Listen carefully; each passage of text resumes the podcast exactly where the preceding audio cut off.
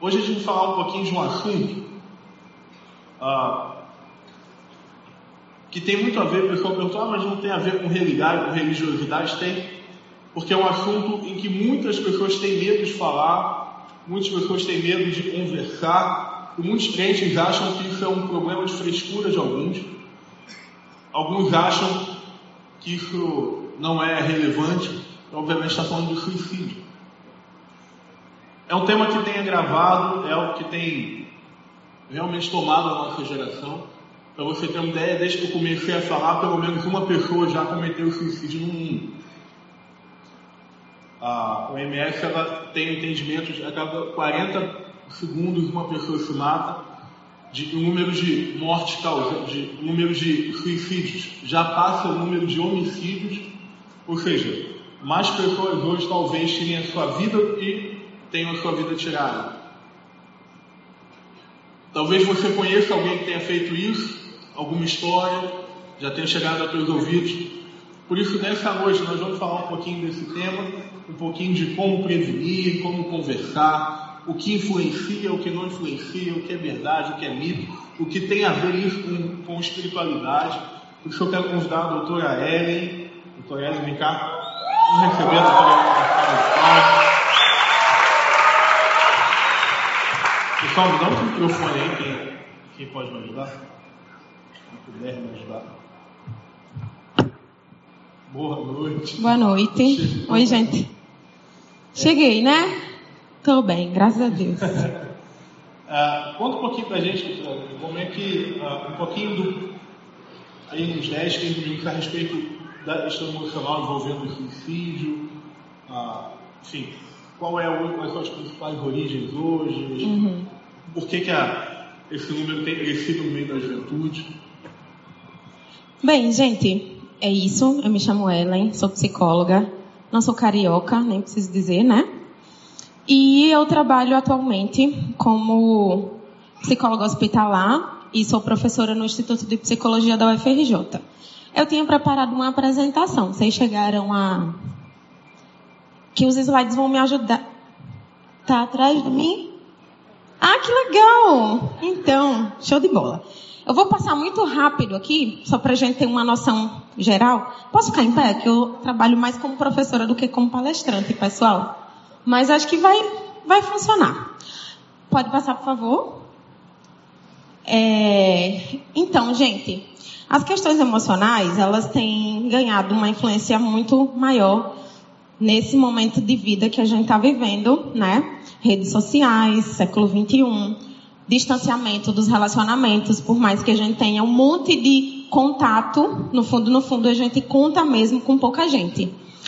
É, as mídias impõem ou vendem para a gente uma ideia do que, que são é, pessoas bem-sucedidas, né? E aí, tem algumas imagens aqui, e pode passar, por favor. É, mas na realidade, a expectativa é um pouco diferente da realidade. A gente já sabe, vocês já sabem, que o que a gente gosta, o que a gente espera é conseguir desenvolver, desempenhar tudo aquilo que a gente sonhou, que a gente desejou, que a gente imaginou. Mas na prática não é bem assim, né? Pode passar, por favor. E aí a gente vai passar muito rapidinho nessas imagens, porque elas não são tão legais. É, a gente tem ali o baleia azul, uma figurinha de uma criança se enforcando e o seriado. Pode passar, por favor? E essas são soluções fáceis, né? A gente tem essa ideia de imediatismo por causa do WhatsApp. Eu não sei quantas pessoas aqui têm mais do que 25 anos, mas quem tem menos de 25 anos já cresceu nesse contexto das coisas serem rápidas, né? Eu sou do contexto da carta. Mandei carta para as pessoas, esperei receber carta. Tenho 32, não sou tão velha assim não, mas, mas mandei e recebi carta. E essa coisa, né, do momento que a gente vai vivendo, de como que a gente lida com as nossas demandas, tem tudo a ver com as nossas expectativas e com a nossa sensação de felicidade, de satisfação ou não. Pode passar, por favor?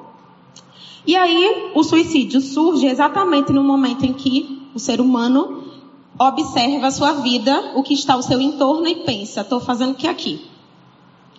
E pensa, não, ninguém se importa comigo, e pensa, não estou fazendo diferença na vida de ninguém, e pensa, eu sou um peso, na verdade, para as outras pessoas que estão lidando comigo. Só que, diante de qualquer situação de problema, de crise, de perda, a questão é como a gente encara essa crise, essa perda, esse sofrimento, tá? Então, não necessariamente passar por uma coisa muito ruim na, na história do sujeito vai ser determinante para que essa pessoa seja infeliz ou seja esteja propensa a desenvolver depressão e a estar propenso também a tentar o suicídio, certo? Não necessariamente as pessoas que têm situações adversas em maior quantidade na vida são as pessoas que estão em maior risco. Não necessariamente, porque existem outros fatores de, por exemplo, a elaboração que a gente chama na psicologia, que é a capacidade de você compreender por que, que aquilo aconteceu e como que na sua história aquilo pode ser útil para você. Nós, que somos cristãos, entendemos que a Bíblia fala que todas as coisas cooperam para o bem dos que amam a Deus. Pode passar, por favor. E a nossa espiritualidade, ela precisa estar diretamente conectada com a vida, né? A gente crê em todos os milagres que Jesus operou no passado e que ele tenha a mesma capacidade de operá-los hoje, mas a gente precisa compreender que o possível, o que está ao nosso alcance, Deus conta conosco para executar, certo? Então, muitas vezes a gente cria uma ideia, né, é, muito distante da nossa espiritualidade, de que a gente está mesmo bem com Deus quando não tem nada de ruim acontecendo na nossa vida. E na prática não é bem assim, tá? Pode passar, por favor. É, a Bíblia nos ensina que o propósito da vida de cada um de nós é adorar a Deus e que o sofrimento faz parte dessa nossa existência, né? Há um desconhecimento bíblico sobre a utilidade do sofrimento dentro da nossa história. E aí a gente fica pensando que porque Jesus morreu no nosso lugar, a gente não tem mais nada o que sofrer. Mas a gente tem que lembrar que ele falou que quem quiser acompanhá-lo deve negar-se a si mesmo, tomar a sua cruz e seguir. Pode passar mais um, por favor? E se a gente for reportar, né, as orientações que Jesus nos deu sobre como a gente vai lidar com esse mundo, em João 16, 33, a gente ouve as palavras, né, de Deus, mas é, reveladas através de João, quando ele nos diz, né, tenho-vos dito isso para que em mim tenhas paz. No mundo tereis aflições, mas tendo bom ânimo, eu venci o mundo. E o nosso Salvador venceu o mundo assim, lidando de cara a cara com o sofrimento. Pode passar, por favor? E aí, o que a gente precisa pensar é que, às vezes, o sofrimento, Deus vai nos revelar o porquê do sofrimento, Ele vai nos mostrar como que o sofrimento permite o nosso crescimento, nossa maturidade. E às vezes Ele não vai falar, porque Ele é o Senhor e nós somos os servos. Ele é o oleiro e nós somos o barro. Então, Deus, por amor que Ele tem por nós, por preocupação com o nosso crescimento, com a nossa maturidade, em muitos momentos, depois que passa um tempo, você entende, ah, aquilo foi porque eu estava aprendendo tal coisa. Mas nem sempre a gente vai ter as explicações para as nossas perguntas, para os nossos questionamentos, para o nosso sofrimento. E a gente caminha com Deus, pode passar mais um, por favor? Não necessariamente porque a gente vai ter certezas, mas porque a gente vai ter companhia é, quando a gente caminha com Deus, a gente também vai sofrer, a gente também vai adoecer, a gente também vai reprovar na tentativa do vestibular, a gente também vai ter problemas, a gente também vai pegar uma van que vai para o lugar errado e atrasar. Ué, mas não estou indo pregar? Tô, mas é isso? No mundo tereis aflições? Tá? Pode passar, por favor? E aí, lá no Salmo 91, é, a gente vê né, a palavra de Deus, né, o salmista é, revelando muito dessa confiança né, que ele deposita em Deus e, de certa forma, nos, nos orientando e nos ensinando que se nós invocarmos ao Senhor na nossa angústia, Ele estará conosco. Não diz que a gente não vai ter angústia Se a gente vai invocá-lo na angústia, significa que a angústia vai existir. E um problema que a gente tem quando lida com as pessoas que têm depressão é que a gente quer que elas não sofram, não chorem, não fiquem angustiadas, mas isso não é uma escolha da pessoa.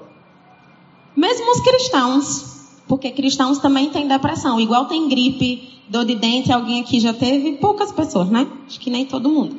Mas quando a gente tem dor de dente, a gente liga para o irmão da igreja, não é isso? Fala assim, irmão, ora por mim, porque eu tô com uma dor de dente horrorosa, não sei o que eu faço. Todo mundo aqui faz isso? Então, é um bate-papo, né, gente? Me ajuda. Todo mundo aqui liga para um irmão da igreja quando fica com dor de dente. É porque eu já entendi, vocês não têm dor de dente, né? Pensa, então, faz uma ideia hipotética assim. Se rolasse uma dor de dente, qual seria a sua primeira reação? Tá complicado, vou tentar outro exemplo. Não, vamos seguir nesse porque a gente não tem muito tempo. A gente fala, se alguém ligar para você falando, Ellen, me ajuda, eu tô com dor de dente. Fala, ó, oh, vou te dar o número de uma emergência odontológica, vai lá. Tô orando, você vai lá. Vocês concordam com essa possibilidade? Então, a depressão é a mesma coisa, gente. É a mesma coisa. A gente pode orar, a gente pode ouvir, a gente pode acolher, mas é doença. E se é doença, carece de suporte, de tratamento. Pode passar, por favor?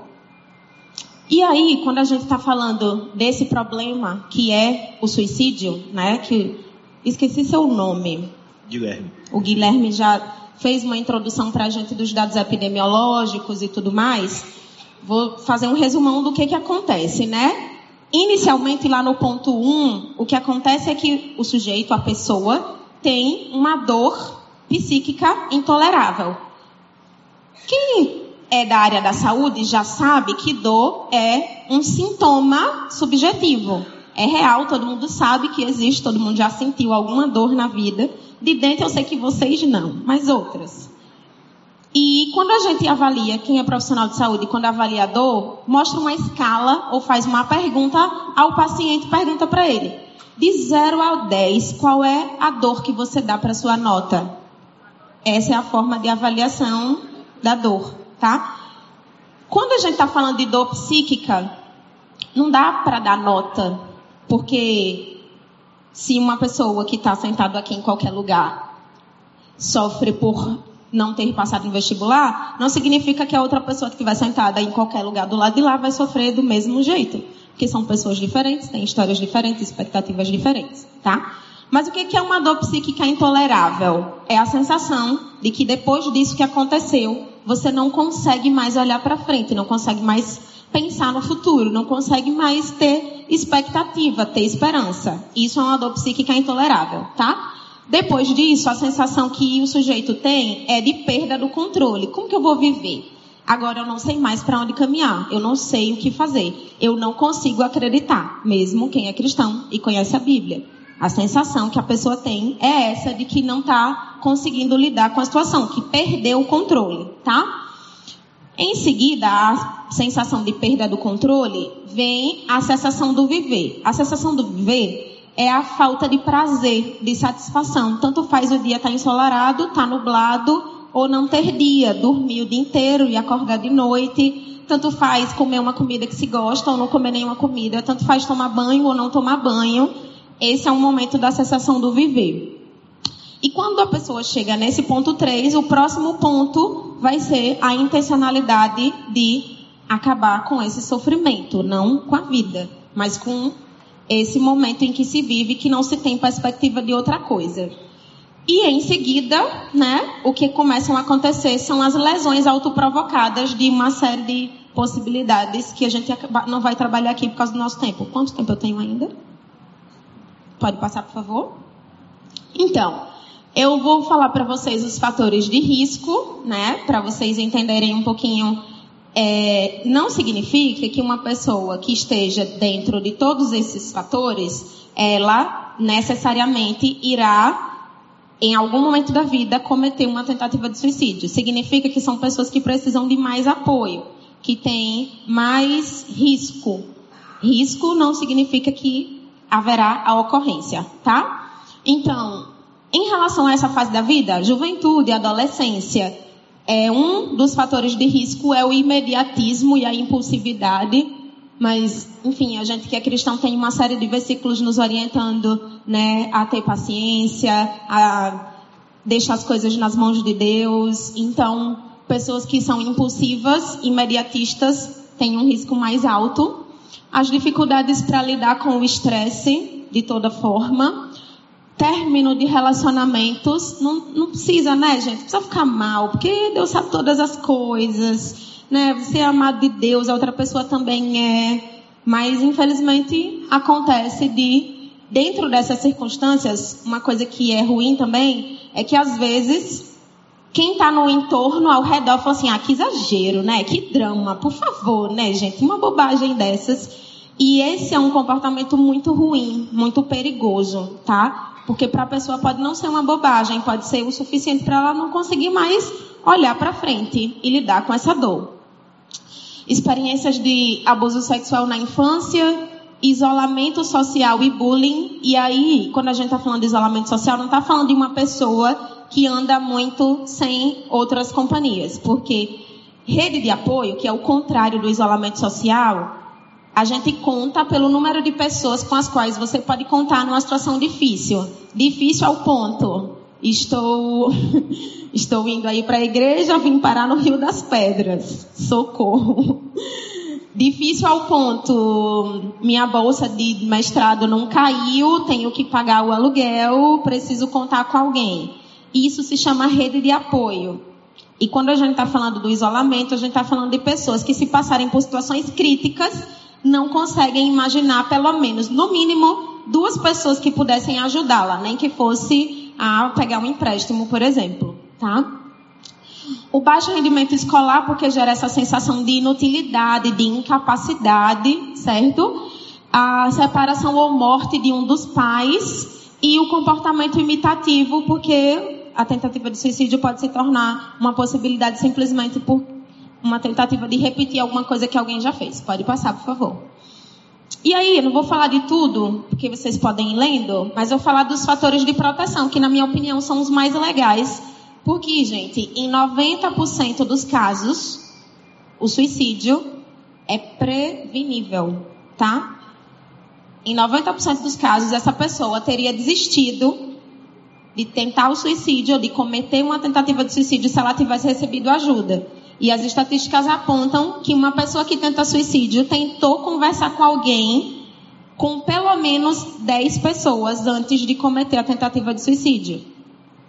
E sabe o que acontece? A gente muda de assunto, a gente fala, ah, que é isso, por favor, né? Não vai fazer uma coisa dessa, nem faz sentido. E esse que é um problema grave, porque mesmo quando eu ou você não souber o que dizer, a gente pode ouvir. E isso pode ser muito útil.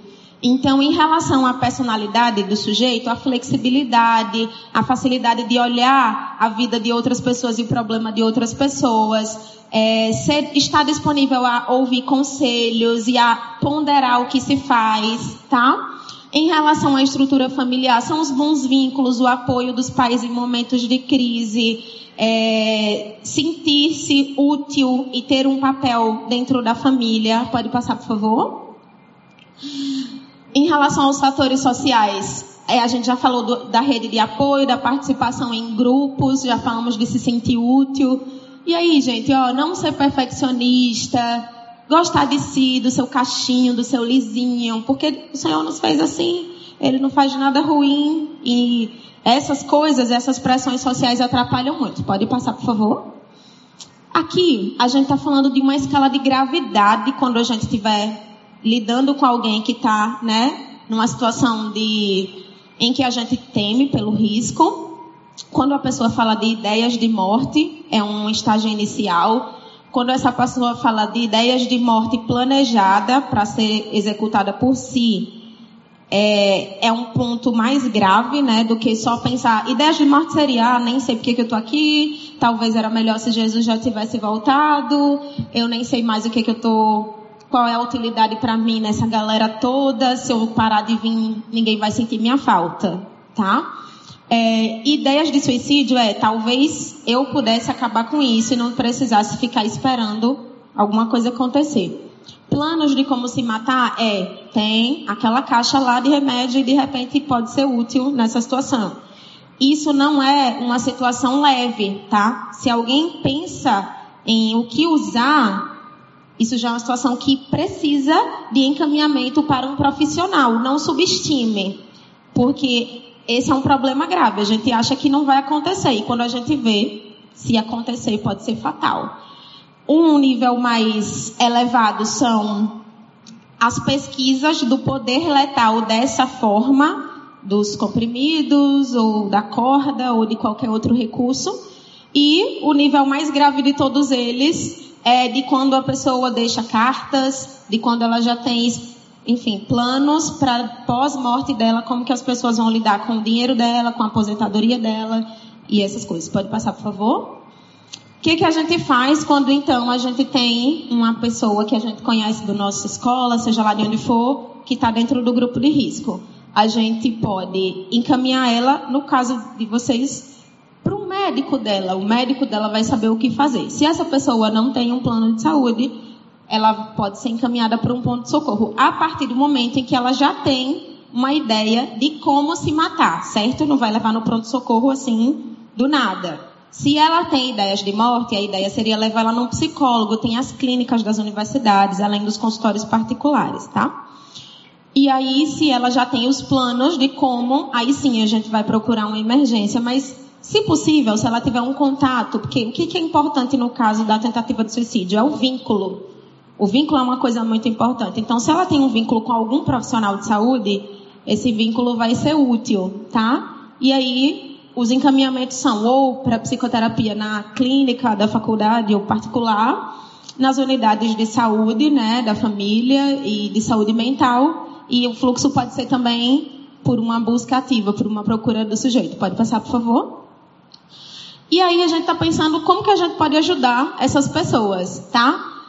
As gotas de otimismo é, são formas de a gente incentivar com delicadeza, com sutileza, sem cobrar da pessoa. Levanta, minha filha, pelo amor de Deus. Com a vida que você tem, todo mundo estar tá feliz. Mas essa pessoa não está, porque ela está doente, tá? É, respeitar se essa pessoa tem a necessidade de ficar quieto. Fica quieto lá com a pessoa. Ah, mas eu fiquei 20 minutos ela não falou nada. Fica 40, né? A Bíblia fala isso. Te pedir é, a capa, dê também me ajuda aí, pastor. O versículo. Enfim, a Bíblia fala que se a pessoa nos pedir a capa, dê também a túnica, não é assim?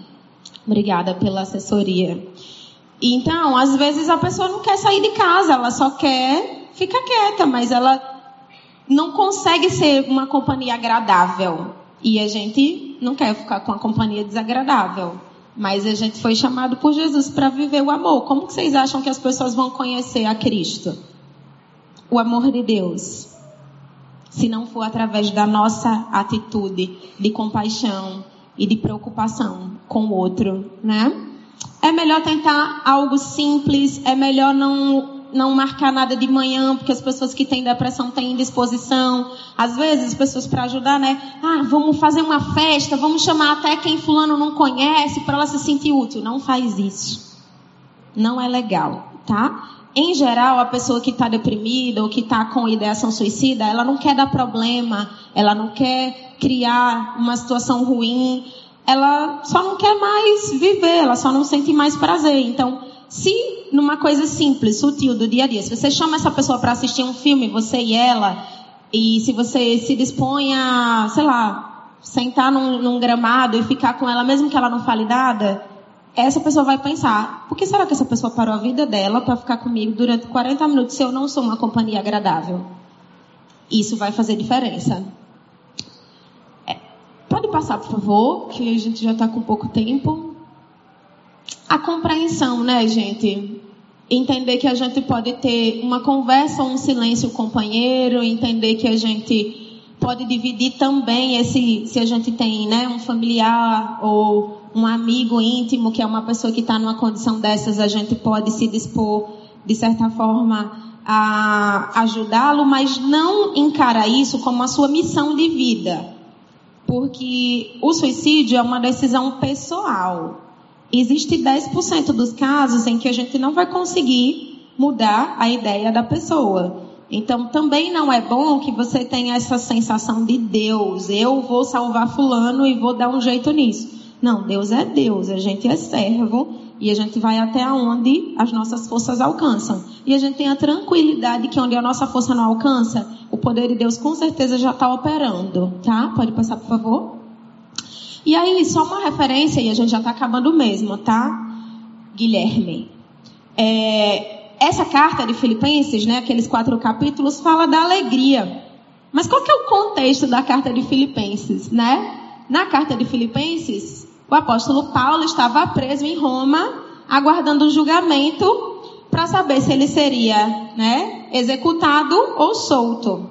E é uma carta onde Paulo fala sobre a alegria. Pode passar mais um, por favor. Aqueles versículos todos, aquelas referências todas, é que Paulo fala assim, ó, eu me alegro em receber notícias de vocês. Eu estou feliz porque a graça está cuidando de mim. Estou feliz porque veio Epafrodito cuidar de mim. E ele vai falando de uma felicidade, de uma alegria que na verdade é um contraponto à murmuração, ao desânimo, à apatia, à desesperança. A gente está muito contaminado com essa ideia de que a felicidade e a alegria é não ter razões para ficar mal, para ficar triste. E não necessariamente a Bíblia fala para a gente da alegria como é, ter muitas razões para sorrir. A alegria pode ser o prazer de servir a Deus como o apóstolo Paulo, mesmo preso, mesmo diante da possibilidade de ser condenado. E aí vamos pensar nos dias de hoje, como será que estaria o nosso coração se o pastor da nossa igreja tivesse preso tivesse numa condição de perseguição e a gente recebendo cartas dele. Será que a gente ia conseguir dizer isso? A gente está feliz, pastor, com o senhor, porque a gente está fazendo a vontade de Deus. Então, se o senhor está preso, a gente está com o senhor, a gente vai mandar alguém para cuidar do senhor e o pastor devolve uma carta dizendo: estou feliz, gente. Meu coração está alegre, porque a gente está fazendo o que a gente tem que fazer, porque o nome de Jesus está sendo propagado e é isso que a gente tem que fazer mesmo. Então também estejam felizes. É isso que diz a carta lá, vários versículos dos capítulos da carta de Filipenses. E aí no capítulo 4, versículos 6 e 7, a gente tem aquele versículo que todo mundo já conhece. A paz de Deus, que excede todo entendimento e guarda o nosso coração, nossa mente, nosso pensar, o nosso sentir. E nesse sentido, a felicidade é essa paz que a gente tem de saber que a gente vai ter aflições, a gente vai morrer um dia. Talvez na nossa juventude a gente não pense muito nisso, né?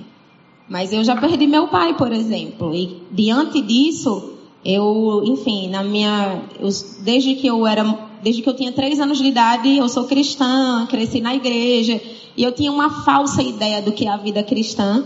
Pensava que, assim, a gente que serve a Deus, a gente é filho queridinho, né? Pra gente as coisas são mais fáceis.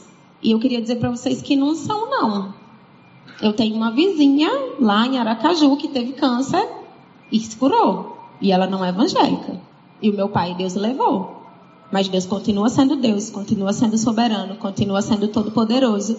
E eu tô aqui, continuo servindo a Deus, porque eu entendi que a gente não busca a Deus pelo que ele faz, a gente busca a Deus pelo que ele é. E se a gente cair nessa bobagem de achar que a gente é filho mimado, que se a gente fizer uma birra, Deus ouve o que a gente quer e faz o que a gente quer, a gente vai ficar mal, porque Ele não faz isso não. Ele é o Senhor, Ele criou todos nós, Ele sabe todas as coisas. E Ele sabe que às vezes o que a gente pede vai fazer mal pra gente. Então Ele não dá. E se a gente ficar mal, a gente vai se prejudicar. Então a gente tem que buscar Deus e servir a Deus porque ele é maravilhoso. Quem andar sem ele é aquilo, né, que os apóstolos disseram: Senhor, para onde, onde a gente vai se só tu tens as palavras de vida eterna? Então é isso, assim. Eu acho que era isso. Pode passar, por favor? É isso mesmo. Terminamos. Eu queria só fazer uma divulgação rapidinha para vocês. Vamos, vamos, fazer depois? Vamos, vamos continuar o Tranquilo.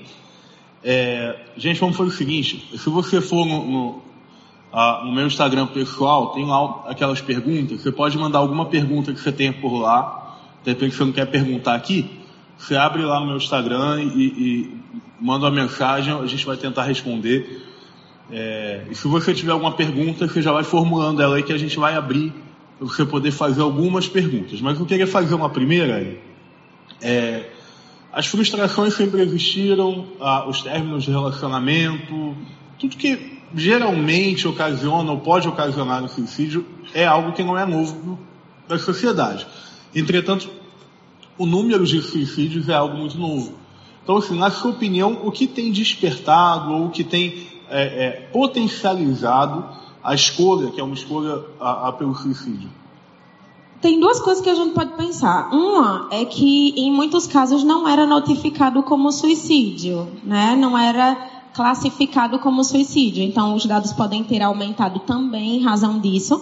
Mas a outra coisa a gente acabou falando um pouquinho, que é essa sensação de uma felicidade que é um pacote que a gente compra. E se a gente não tem esse pacote, vai viver por quê?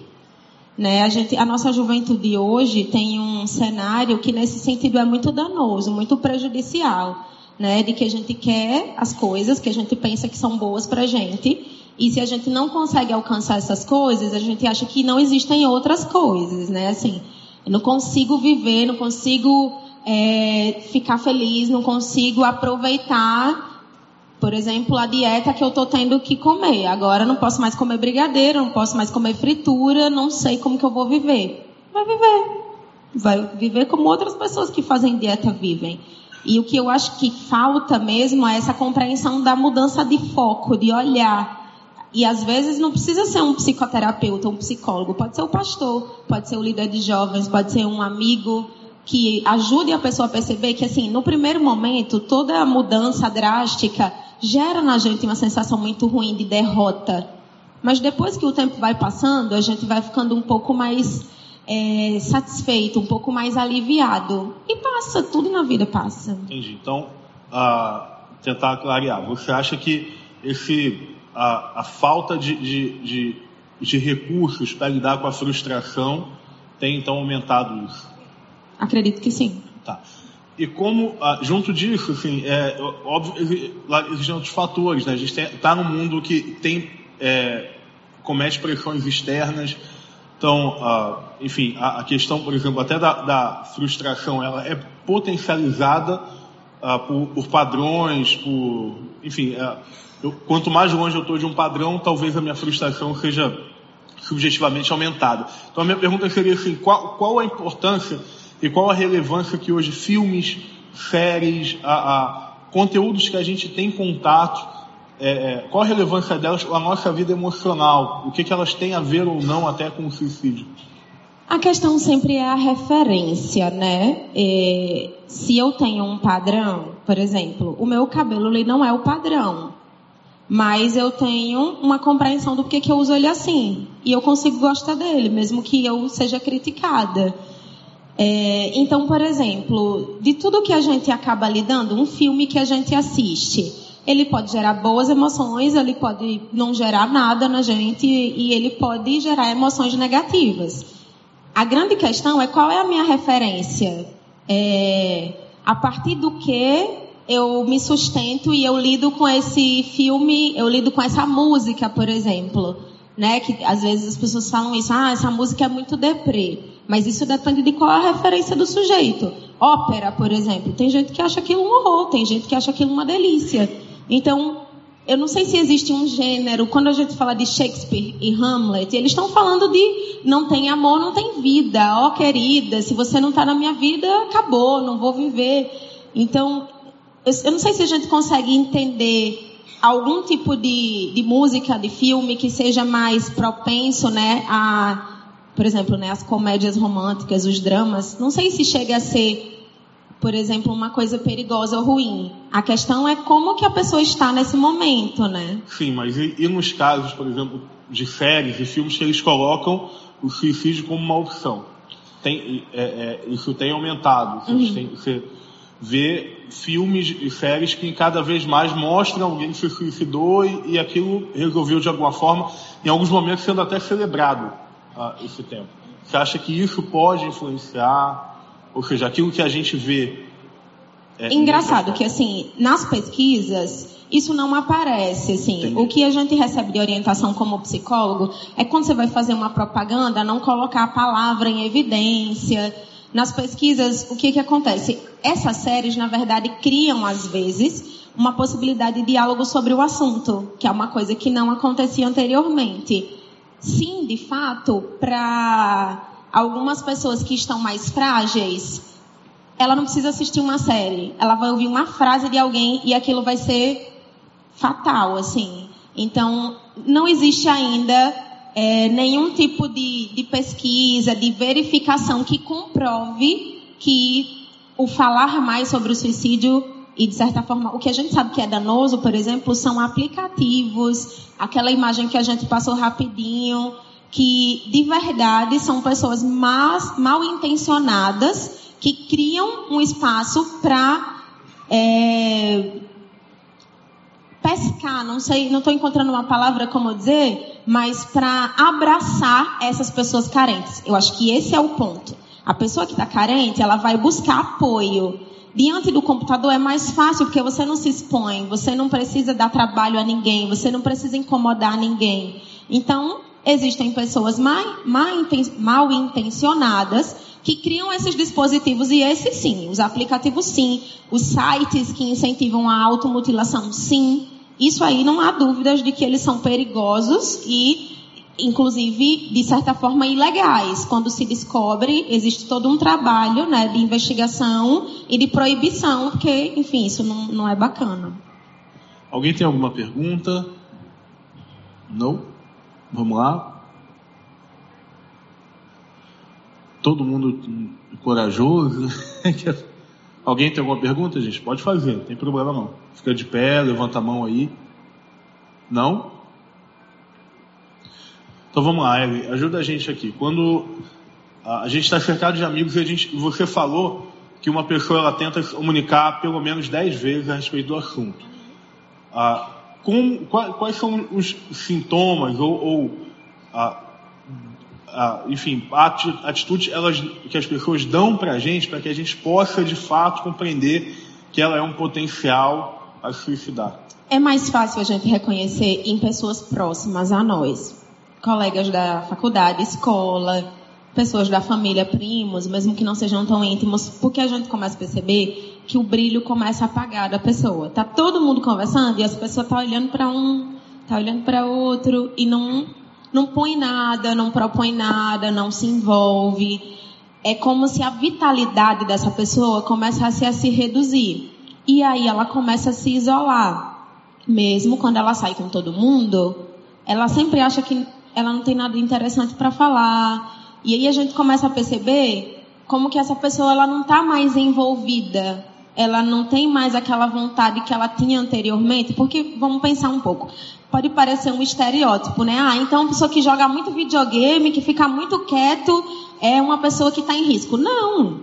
O videogame pode ser a, o meio de satisfação dessa pessoa. Pra a pessoa que está em risco, se o que ela gostava era do videogame, ela começa a não gastar mais tanto tempo com o videogame. Se o que ela gostava era de correr, ela passa a dizer, ah, não sei, acho que eu não estou muito bem. Essa vitalidade que cada um tem na vida começa a se reduzir. E aí depois é aquilo que eu falei, a pessoa começa a dizer, nem sei o que, que eu estou vivendo, nem sei o que eu estou fazendo aqui. A gente começa a perceber que ela não tem mais proposta, ela não tem mais esperança, ela não tem expectativa. Todo mundo tem alguma expectativa na vida, né? Seja em relação a amanhã, domingo de manhã tem EBD, tem um monte de coisa, vou almoçar, seja lá o que for, ou seja, em relação a quero ir na Disney esse ano. A gente tem alguma expectativa. Essa pessoa passa a não ter expectativa. Quando você fala para ela, ai, vamos comer em tal lugar, tal lugar. Tanto faz. Ah, o que, que você acha que vai fazer no final do ano? Nem sei se vou estar aqui. Mais ou menos por aí. Entendi. E aí, na, na sua visão, é, a decisão, enfim, vou tirar a sua própria vida a que ponto, ah, óbvio, a gente, a gente entende que quando a gente se converte, a gente entende que tem um Deus, a gente tem ah, concepções, entendimentos teológicos, e Deus está no controle, isso facilita. Mas, a, a, ao seu ver, qual que é a importância de um tratamento emocional? Porque a gente vê crente, os pastores, que têm tirado a sua vida, por exemplo, você vê um pastor chegando a sua vida é emblemático, porque ele, no mínimo ele conhece muito a Bíblia e prega sobre ela, palavras de esperança. mas em algum momento aquela palavra, aquele conhecimento, ele passou a não ter efeito sobre o próprio. Então, ah, como que isso funciona, a questão espiritual junto do emocional? Então, pastores também morrem com câncer, também morrem de acidente, também morrem porque são assassinados pelos seus filhos. Eles não são super-heróis, eles são gente, né? E, novamente, as estatísticas apontam que nos casos de suicídio, entre 90% e 95% dos casos, existia uma doença mental não tratada. Então, o que acontece é que a gente tem uma ideia é, errônea de que o, a doença mental, né, o transtorno mental, porque parece que essa palavra doença fica pesada, ele não é tão significativo, tão relevante quanto a doença física. Se a gente descobrir que o nosso pastor tem um nódulo, a gente vai correr atrás, a gente vai dar um, uma folga, vai dar um mês de férias, vai criar uma estrutura para cuidar dele. Se a gente percebe que o pastor está deprimido, a gente visita, a gente liga para ele, a gente manda o WhatsApp, a gente paga uma viagem para ele, a gente busca tratamento. Então, a espiritualidade é fundamental para toda doença que a gente enfrentar, para o câncer e para a depressão. A espiritualidade ajuda a gente a perceber que a gente pode se curar no caso da doença física e Deus pode decidir que a nossa missão foi completada. Mas quem decide isso é Deus. Não somos nós que tomamos a decisão de que acabou. E em muitos momentos como eu já falei, 90% dos casos o que acontece é que no momento de crise da doença, a pessoa, por impulsividade, comete o suicídio. Então, o que eu oriento é o que eu orientaria num caso de câncer, se você ou cardiopatia, né, doença coronariana, se você percebe que a pessoa, né, chegou cansada, está ofegante, reclama de dor no peito, a gente faz o quê? Procura tratamento. Cuida. E eu acho que é isso que falta. A gente tem que se cuidar mais, a gente tem que se enxergar uns aos outros. Porque, infelizmente, a gente tem mais problema de transtorno mental porque a gente trabalha mais, a gente se diverte menos, a gente está sempre ocupado e acaba que o nosso psiquismo chega uma hora que fala assim: não deu para mim, preciso de repouso. Enfim. Então tá. Bem, gente, eu sou, acabei não me apresentando assim, mas é, eu sou membro da Igreja Presbiteriana em Vila Isabel, certo? E também sou membro dos Médicos de Cristo. E sou coordenadora, desculpa, assessora da Aliança Bíblica Universitária. Esse grupo que eu participo, Médicos de Cristo, ué, você falou que é psicóloga? Aham, uhum, eu sou psicóloga. Mas os Médicos de Cristo é um grupo de profissionais cristãos. Ele tem esse nome porque começou com médicos. Então, todo mundo que quiser conversar com. Tem o Marcos, que eu vi daqui, que é médico. Isso, obrigada. A luz ajuda bastante. Quem mais, gente, que é dos médicos de Cristo que está aí? Tem o Daniel, que me ajudou também. E aí tem o site, tem alguns caminhos onde vocês podem saber um pouco se quiserem conversar com um profissional de saúde, com um médico, enfim. A gente, dos médicos de Cristo, publicou esse devocional, certo? É um devocional para cada dia do ano, que é um suporte diário para profissionais de saúde. Se você conhece algum profissional de saúde e quer presentear, isso aqui é muito bacana e ajuda muito a gente na rotina diária. Toda a verba da venda desse devocional vai ser direcionada para um congresso de língua portuguesa que vai acontecer ano que vem, né, Marcos? Ano que vem? E aí, se você adquire esse material, você está ajudando a gente a fazer o congresso de profissionais de saúde, porque é isso, a gente que está na área da saúde, a gente tem muitos desafios sobre como falar do amor de Jesus sem desrespeitar a privacidade da pessoa. Na maior, na maior parte do tempo a gente não fala, a gente vive. Né? E às vezes a gente também cansa, às vezes a gente também adoece. E esse grupo dos médicos de Cristo é esse oásis, assim. É aquele suporte social que evita o isolamento e o adoecimento. Então era só isso, eu queria divulgar, agradecer o convite. Obrigado, é. Dizer que eu estou à disposição. Bem.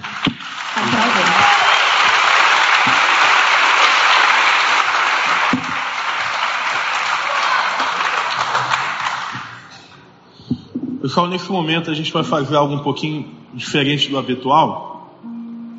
Todos nós conhecemos alguém, ou já ouvimos, ou talvez você esteja passando por um tempo de sofrimento muito profundo.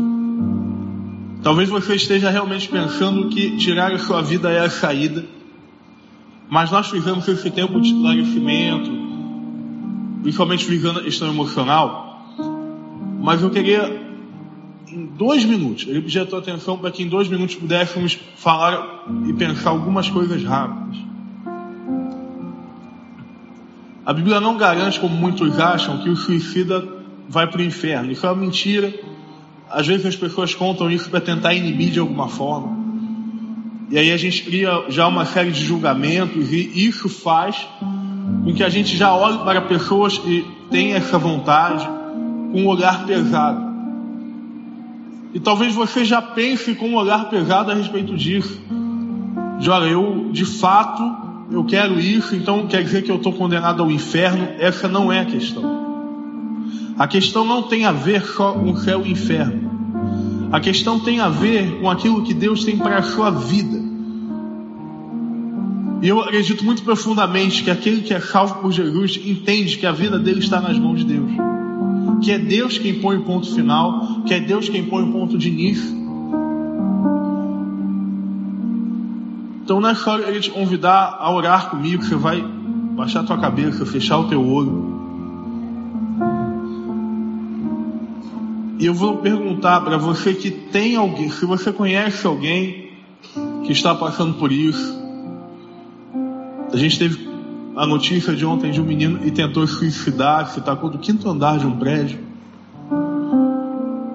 Se você conhece alguém e quer entregar a vida de alguém nas mãos de Deus, que você fique de pé no lugar que você está.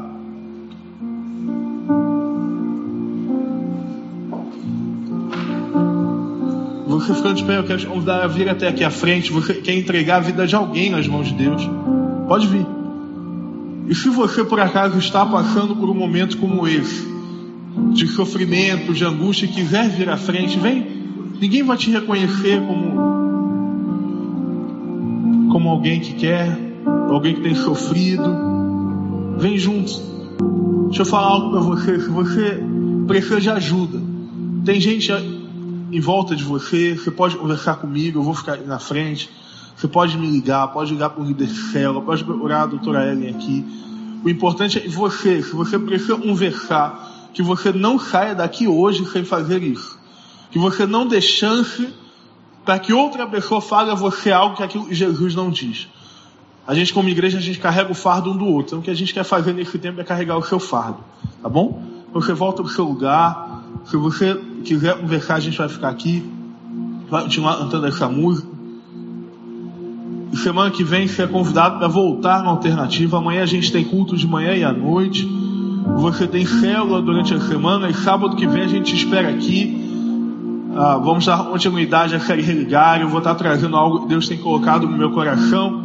Então você é convidado a vir e trazer um amigo nesse momento em que a gente está experimentando uma casa nova. A gente vai ajustando. Tá bom? Vamos adorar a Deus.